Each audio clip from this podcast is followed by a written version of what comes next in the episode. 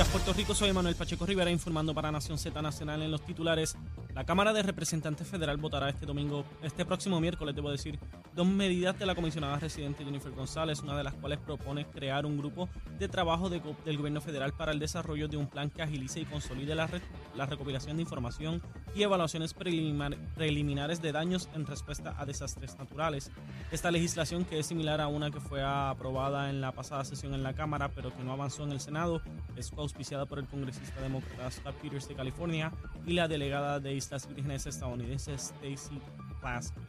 En otras noticias congresionales, algunos legisladores demócratas se han mostrado consternados por las revelaciones sobre documentos confidenciales encontrados en viviendas y oficinas del presidente Joe Biden, por lo cual han expresado críticas por la forma en que se, el mandatario está manejando el asunto y su decepción por la poca comunicación proveniente de la Casa Blanca.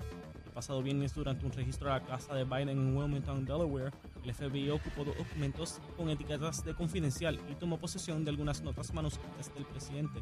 El senador por Illinois, Dick Durbin, dijo que Biden debería estar avergonzado por la situación. Hasta aquí los titulares, les informó Emanuel Pacheco Rivera. Yo les espero mi próxima intervención aquí en Nación Z Nacional, que usted sintoniza por la emisora nacional de la salsa Z93. Hablándole claro al pueblo. Nación Z Nacional, soy Leo Díaz. Buenos días a todos. Leo Díaz, en Nación Z Nacional, por la Z. Y de regreso ya en nuestra última media hora aquí en Nación Z Nacional, mis amigos, nos acompaña Cristian Sobrino como todos los lunes. Cristian, ¿qué almorzamos? Yo, yo tengo ganas de una cajita de pollo frito con papitas. De esas eh, naturales que andan por ahí. De los restaurantes chinos, de donde sea, de las que son pollito frito con papitas fritas. Y ya. Y ya. Y eso. Eso llena, papá. Sí, yo sé. eso llena. Yo sé, yo sé. Eso está cargado. De esas de que las grasas. de que la este, te dan la cajita y ya está y ya está derritiéndose la caja. La caja está llena de grasa, así por fuera se ve. Esa, esa. Esa es la que yo quiero. Esa es la que tú quieres. Esa es la que yo quiero hoy. Ya saben, pollo de caja con papa y mientras más grasoso, mejor. Sabe que salí con el colesterol altísimo. No me digas. Chicos, siempre he tenido una lucha con el colesterol pero no tanto como la semana pasada me hice los laboratorios. Por puerco. Eh, sí, por eso, mismo. Estricta y absolutamente por eso. Y entonces el médico me dijo, Leito, están muerto por la pechuga, ¿sabes? Vas con pastillita. Le dije, mire, yo me, rindo, vamos para la pastilla esa porque no, no, no hay más nada. Pero salí con ese colesterol bravo, ¿sabes? Es que yo te he visto comer, papá. Eh, bueno, pero cuando me dedico, me dedico de verdad. Eh, bueno, eh, si vas a pecar, que no sean pecados veniales, los capitales. Tú comes como que se va a acabar. Bueno, pues sí. Lo milagroso es que sigue flaco. Bueno, lo que pasa es que. Porque yo miro un sándwich y engordo dos libras. Bueno, yo también, eh, yo también con facilidad. Lo que pasa es que hago un balance. Cuando tú me ves, es que me toca. Ajá, exacto. Y después, pues no me toca más.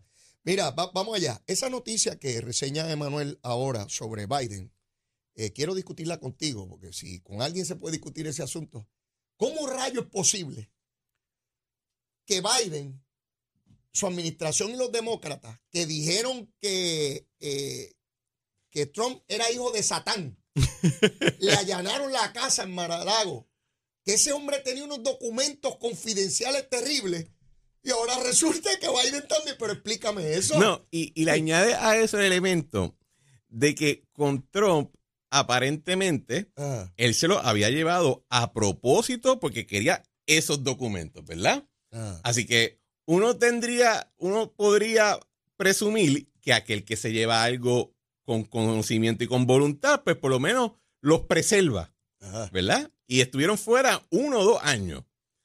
Estos documentos son de cuando era vicepresidente, de cuando el presidente Biden era vicepresidente bajo Obama. O sea, hace ya par de añitos. Y para colmo, supuestamente se le había hasta olvidado que eso estaba por ahí. Bueno, se le olvida mucho, a veces se le olvida cuál es la salida cuando, de la tarima. Cuando yo vi eso, dice, pero qué diantres esta vaina. Increíble. Entonces ayer yo veía a CNN y estaba... Mira, es tan increíble que hay comentaristas que han dicho de que esto tiene que ser que gente dentro de la administración de Biden están saboteándolo porque quieren sacarlo. Sí, lo tiene, porque es que no tiene lógica alguna. bueno, ah. hay, o incluso, hasta porque lo reportaste. ¿Me entiendes? Sí, sí, sí. sí. Llega un momento y dice, pues chico, está en la Casa Blanca, coge los papeles y ponlos de nuevo en el archivo y se acabó. Veo a los demócratas tratando de decir que, no es lo mismo. No. Que esto es otra cosa. Que los de Trump sí son peligrosos, pero que los de los demócratas no. Eh, eh, ocurre también aquí en Puerto Rico, tú sabes, otra vez la vara, eh, la, la, la, la, del otro la que estuvo mal, la mía estuvo bien, veía periodistas de CNN entrevistando gente, estableciendo esa gran diferenciación que, y los periodistas dicen, es verdad, es distinto, yo estoy casi nada, o sea, los medios han parcializado con su línea editorial, lo que tienen perfecto derecho, ¿no? Pero me maravilla ¿Cómo había que.? A este hombre lo allanaron a Trump, lo iban el a meter FBI. preso. Y esto era un escándalo de marca mayor. Le montaron un fiscal especial, toda la vaina. ¿tú, ¿tú, sabes dónde queda en el ridículo todo ese operativo? Pues yo creo también. Oye, ¿verdad? Yo, yo nunca he visto los documentos que tenía Trump, ni tampoco he visto los documentos que tenía Biden. Así que yo no sé qué día traía ahí.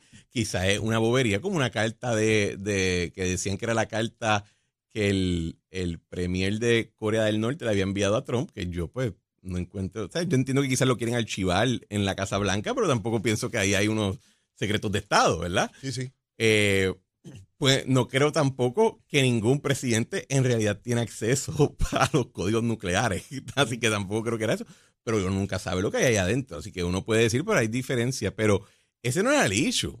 El asunto aquí era que decían, Trump se llevó documentos que eran clasificados como confidencial y secretos, y eso de por sí ya lo descualifica, uh -huh. hay que montarle un caso. No se puede correr más. No, porque es que ya se acabó el tema. Simplemente decían, decían confidencial y top secret arriba, se acabó la discusión. Y ahora cuando les pasa lo mismo al otro lado, pues tú puedes tratar de diferenciarlo todo como quieras, pero que el, el, el famoso dicho, what's toss for the goose is toss for the gander, claro, ¿verdad? Lo que claro. es para uno es para otro. Y creo que pues, son de esas oportunidades donde hay un, para ver que hubo un glitch en el Matrix, que de momento como que la maquinita se rompió Sí, sí. y en vez de, en vez de aceptar que pues sí, pues, eh, eh, estamos aplicando una doble vara y ya, y dejarlo ahí, no, ellos pues se tienen que tirar el pata abajo. Eh, eh, ocurre también aquí en cualquier otra jurisdicción. Yo recuerdo cuando... eh, Digo que yo creo, yo creo que muchas veces lo que causa la politización, el tribalismo y todo ese, todo eso, ¿verdad? La, la, la, los conflictos internos políticos en una sociedad, muchas veces surgen de que cuando le, le, pasa algo a uno, lo defiendes con cara de lechuga y el otro se te queda mirando y dice, pero si a mí tú me trataste de, de quemar en la hoguera. Así. Y tú, ahora tú me vas a decir que eso no es lo mismo. O sea, vete para el diablo. Y ese tipo de resentimiento se va escalando y se va escalando y se va acumulando y se va acumulando y tú me siempre un cuento. Y tú le puedes decir, no, porque en el 2000 pasó esto y te trae el 1984 pasó otra cosa. Y eso es el, el eso hay que, no no es solamente el, el, el, el papelón mediático, sino que hay que verlo desde el punto de vista de que la gente se resiente profundamente sobre esto. Yo recuerdo en los temas de corrupción, particularmente después de los años 90, eh, donde el Partido Popular hacía mil imputaciones y 20 cosas, hasta que empezó en masa a tener casos de corrupción dentro de su partido. Y entonces el tema ya era bien complicado. Sí, ¿eh? era entonces, una falla individual. Sí, entonces hay que darle tiempo sí. y la presunción de inocencia. Y es que bueno, hemos estado viendo este, este cuatrenio incluso también. Con ese montón de alcaldes del Partido Popular, eh, algunos procesados y otros por procesar. Pues entonces ya se acabó, se acabó la discutiera, como decía un amigo mío, se acabó la discutiera. sí, sí, tan pronto empezó esto y, y veo ¿Qué jurado puede encontrar culpable a Trump de qué sobre papeles de nada cuando el presidente en funciones tiene el mismo Bueno, situación? cuando el que lo está acusando el Departamento de Justicia, el presidente que le acaba de pasar lo mismo. ¿sí? El, el, el, se, se, le, se le trancó la... la... Yo, yo, me imaginaba agentes federales llegando a la Casa Blanca para allanar al presidente.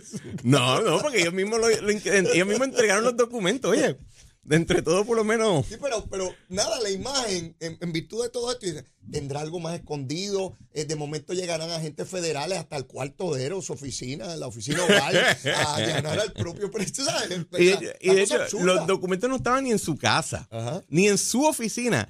Estaban en la oficina de una biblioteca una de una universidad. Una o sea, de, de, nuevo, una covacha. Está brutal. Sí, bueno. Recuerden, cuando prendan la luz, denle gracias a Dios. Exactamente. Bueno, Justicia, el departamento, eh, inició la semana pasada un proceso contra farmacéuticas por el costo de, de, la insulina y 20 cosas. Señalan que estos casos se están dando en otras jurisdicciones. A mí se me pareció al caso que se llevó contra las tabacaleras sí. por, por, lo, por, lo, del cáncer y toda la cosa. Ha habido unos cuantos casos de, de ese, eh, en esa línea. Por eso. Y, y, lo que más a mí me impresiona, eh, Cristian, es el costo de los medicamentos versus lugares tan cercanos en la República Dominicana, pues una insulina te vale una fracción de lo que vale aquí, o en Canadá, eh, eh, personas que en Europa, amistades, me dicen, mira, allí el medicamento tal cuesta, es, un, es absurdo. Entonces, uno ve la industria de la, de la medicina y de todo esto, cómo se ha salido de desproporción, Cristian. Mira, hay un, hay un secreto que no es muy secreto del mundo de la farmacéutica, y es que cuando se desarrollan medicamentos, se entiende que en, el mercado internacional, o sea, fuera de los Estados Unidos, se va a vender más barato y que en Estados Unidos se va a vender más caro para compensar el precio de desarrollo para que todo el mundo pueda tener el, medicamento. ¿Verdad? Así que si Estados Unidos, por ejemplo, bajara los costos dramáticamente, hasta cierto punto eso requeriría que en otros lugares no va a tener la insulina a, 3 dólares como la ves quizá en la República Dominicana o en otros países, porque entonces las compañías van a tener que compensar uno con el otro. Así que hasta cierto punto el alto costo de los medicamentos en Estados Unidos, y nos incluye a nosotros eso, actúa como un, un subsidio al mercado farmacéutico internacional. O sea, que es una generosidad de las farmacéuticas después de todo para darle al mundo medicina. no, no es ninguna generosidad. de las farmacéuticas no, porque ellos cobran lo que cobran. Es de el, el, aquí hubo, tienes que recordar, Leo, que aquí hubo un tipo de entendimiento después de la Segunda Guerra Mundial, donde la razón que muchos países de momento tuve que dicen, ay, ellos tienen un sistema de salud pública y la educación es gratis y todo es bello y mira todo el arte, es porque esos países no tienen que, que, no tienen que gastar en mantener una, un, Navy que, esté dando rondas por el agua internacional y manteniéndola segura. No tienen que invertir en un ejército para poder contrarrestar, por ejemplo, Rusia, porque parece que tiene los Estados Unidos con todos sus tanques y con todos sus aviones. No tienes que invertir, puedes tener un sistema de salud pública, porque adivina que el costo de, de investigación lo están haciendo allá Así que hubo un entendimiento donde los Estados Unidos se iba a encargar de ciertos costos para que todo el ordenamiento liberal capitalista mm. pudiera mantenerse integrado. Y el, la realidad es que el sistema farmacéutico es uno de esos, de esos, de esos sistemas donde hubo un entendimiento de esa dirección. Escucho, escucho tu explicación, ¿verdad? Y también el otro elemento es que los Estados Unidos, contrario a esos países, tiene un sistema comercial de salud. Ahí yo creo que... En Puerto Rico, por ejemplo, la mitad de nuestra población está en plan vital o Medicaid. Otra parte sustancial está en Medicare Advantage. Mm. Y después otra parte sustancial está en, en, planes médicos como empleados públicos. Mm. ¿Verdad? Así que eso significa que en realidad nosotros socializamos la medicina en Puerto Rico, indirectamente. Pero eso no es la misma situación en los demás estados. En los demás estados es una minoría de la población la que está en Medicaid y una minoría que está en Medicare. Así que entonces ese sistema comercial paga más. Y mientras que tú pagues más, el otro cobra más. Es la naturaleza del mercado. Y, esa es la. Y, hay otros factores que hacen que esa medicina en, ese sistema comercial pueda ser se pueda cobrar más. Eh, y entonces se compensa más por ese costo de inversión. La posibilidad de que el sistema judicial en todos los Estados Unidos, porque se está dando aquí, pero se está dando en otros lugares, adelanta el secretario de Justicia, rompa esa, esa, esa cadena de, que sea más caro por el sistema. Este no, no lo va a romper, pero les va, les va a meter una multa chévere. Y nosotros lo usaremos el dinero de esa multa, pero no lo va a romper porque es demasiado intricado. No, no, no ves la posibilidad de que el sistema judicial que rompa. Cambie, cambie esa manera eh, de, negocio. No, no No. No. pues nada, los precios sencillamente son absurdas, no son comparables, son una cosa, tú sabes, de ir a la República Dominicana y comprarlo en una, en una fracción o en Canadá. No, y hay otro, hay otro aspecto también de como medicamentos que sí se aprueban fuera de Estados Unidos, después de momento no lo aprueban dentro de Estados Unidos por razón de proteccionismo. O sea, hay, hay muchos elementos que están que están desafortunadamente en juego, pero yo no, eso no va a cambiar en el sistema judicial de los Estados Unidos. Tuviste que cambiar totalmente su, infraestructura de salud para poder cambiar eso. Dime algo del puente de Naranjito. Eh, me dicen que es muy lindo. Ah. Cuando, lo, cuando yo guié por ahí, yo me di cuenta, o sea, cuando con toda esta controversia me he dado cuenta que yo cuando guío estoy medio despistado, porque yo nunca en mi vida me di cuenta que ese puente estaba... Que no. Nunca. Si uno va brincando. Nunca me di cuenta. ¿No? No. una carretera lisa y una con con montículos como ese, tú no te das cuenta. Yo no me di cuenta, eso, de hecho, por eso compré una Jeep, para no darme cuenta de los huecos. Este, ah, bueno, es verdad, tú tienes un Jeep. Este, se inaugura. ¿Qué te pareció a ti ese, ese, ese revolú? Pues, ¿hasta dónde se puede llegar un gobernante? La desesperación en una elección. El momento más crítico y más peligroso de cualquier gobierno, de cualquier partido, es cuando entra el año electoral. De cualquier gobierno, no solamente aquí, en cualquier parte del mundo. El que quiere mantener el poder, porque eso no le ocurre al que está retando, porque no, no tiene control del gobierno, el que está en el poder tiene que tener el carácter para poder bregar con la tensión que genera el procurar una reelección a nivel municipal, a nivel estatal, a nivel federal también.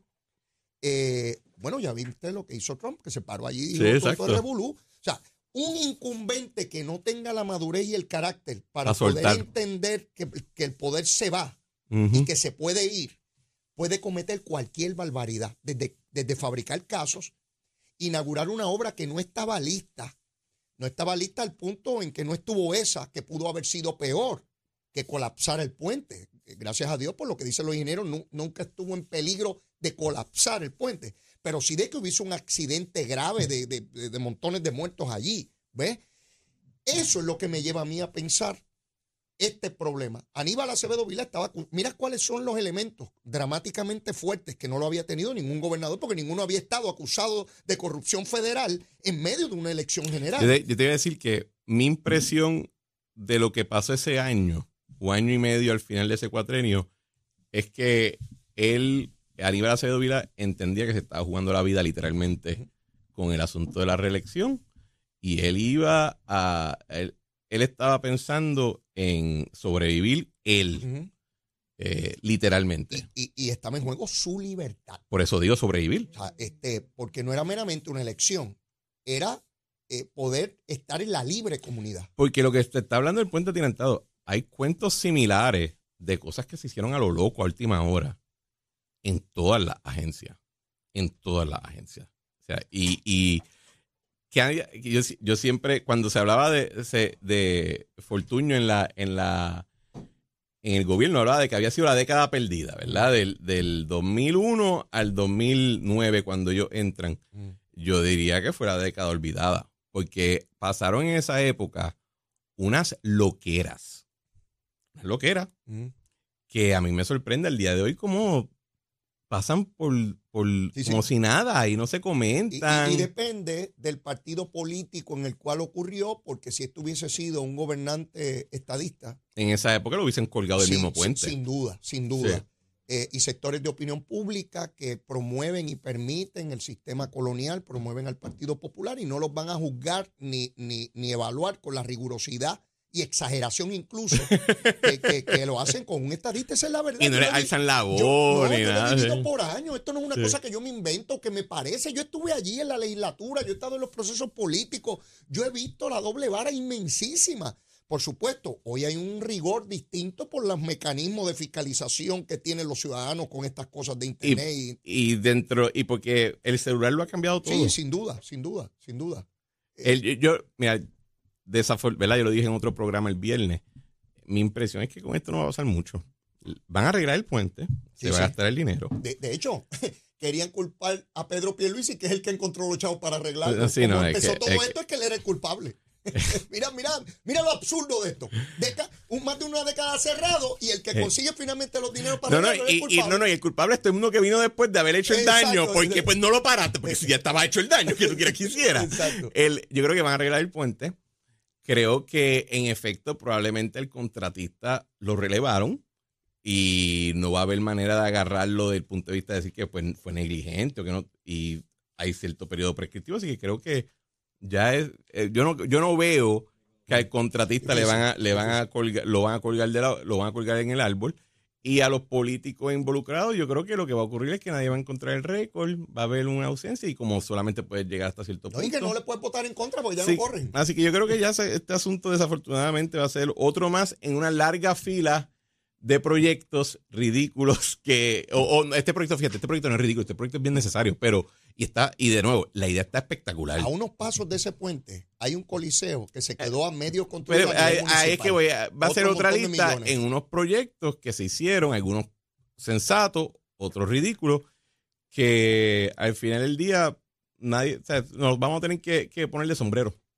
Cristian. Pero yo espero que el puente se lo arreglen porque esa gente, esa área, el tapón que cogen si no, tienen eso. Está bárbaro. Está bárbaro. Si necesitan algo. Vamos a ir a buscar la caja con pollo y papa. Pollo frito y papita. Eh, nos vemos la semana que viene, Leo. Siempre un placer. Ah, eh, el mío.